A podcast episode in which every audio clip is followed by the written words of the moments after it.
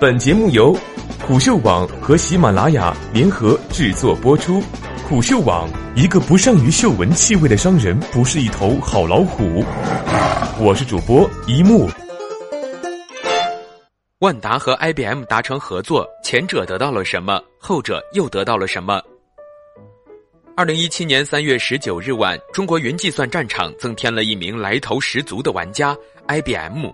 消息称，万达网络科技集团将通过此次合作，将 IBM 云基础构架及服务、平台及服务，以及 IBM Western 区块链和物联网等先进技术，以公有云服务的形式引入中国企业。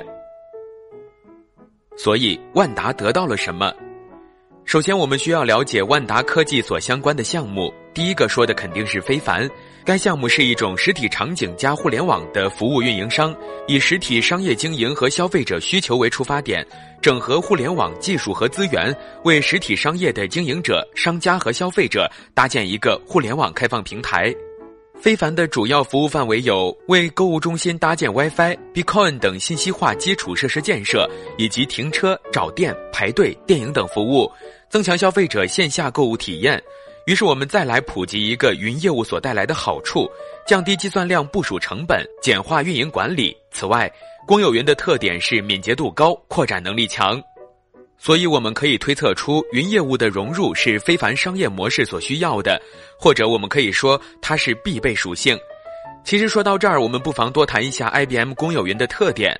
IBM 拥有一个模块化云管理平台，以下简称为 PMC。这个平台为专门企业提供基于开放技术 OpenStack 的企业级基础构架云解决方案。那么，PMC 能够带给非凡的大致就是通过集成 BSS 和 OSS 系统的公有云平台，加速传统 IDC 供应商的云转型。另外，则是降低前期投资压力。第二个受益的，在我看来会是万达征信。万达征信服务有限公司为万达金融集团全资子公司。该公司数据来源于万达商家和万达旗下销售体系中的个人消费记录。众所周知，征信体系正在往精准化发展，也就意味着需要平台通过大数据和消费数据去深挖，从而形成刚才我们说到的精准评估。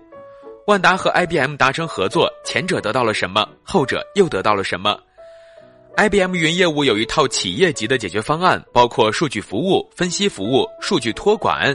Cloudera 托管、MonoDB 托管，还有 r i c k 托管。万达网络科技为万达征信提供计算量以及解决方法。刚才我们也说过了，征信依托的是消费数据，由此可知其平台需要很高的负载能力。所以，IBM 本身的基础构架可能也是万达网络科技选择他们的原因。于是，此时我们就不难猜测第三个受益者——快钱。快钱公司是一个互联网金融平台。二零一四年和万达达成合作，业务覆盖了移动支付、融资信贷、投资理财等方面，是基于实体产业的互联网金融平台。鉴于所对应服务和万达征信类似，这里就不多做赘述。所以，IBM 得到了什么？公有云是步入云时代的一道门槛，跨过去才有接下来更深层次的云业务。所以，你能看到西门子、微软、亚马逊，无一例外的都是在强推旗下公有云业务。就像我常说的那句话，云本身不是计算，而是服务。而公有云本身扩展能力强，在快速部署以及水平业务上就显得非常迅猛。由此，我们可以这样理解：云供应商推广公有云，无疑是为了扩大其云业务覆盖面。基于不稳定增长，公有云业务主要以服务中小型企业和创新企业为主。而中国大量这类企业就处于这种需要云来帮助他们降低部署成本的阶段，因此我们才说中国云市场成长空间极大。此处应该有疑问：那私有云和混合云呢？私有云不像公有云那样以不变应万变，而是更加偏向于顾客需求，或者我们可以称之为私人定制。私有云以及混合云在某种程度上对企业来说其实是一种本地服务，并没有真正意义上那种端到端的感觉。私有云重心完全砸在了“服务”这两个字上，所以这项业务的水平扩展能力远不如公有云。大量垂直化的东西被运用在后端，才能实现客户前端给私有云供应商的需求。同时，云业务也是受到企业业务线的制约，如万达网络科技这样庞大的业务线，私有云是远远不能满足的。综上所述，我们可以推测出，IBM 更愿意把万达当做一个接口去水平拓展公有云业务。当然，结合蓝色巨人自身属性来看，我觉得他们其实是想让客户推崇他们那套对混合云的理念。即使工作量指定私有云，有些更适合本地部署，而另一些则更适合由第三方进行外部托管和管理。关键是特定工作量的安全性、可扩展性、经济效益和其他要求，可指导企业对各种云类型进行选择，并针对其环境交付所需模式。这些公司看到了使用多个云模式的优势，意识到云计算的未来不仅全在于公有云或私有云，而在于二者之间混合云。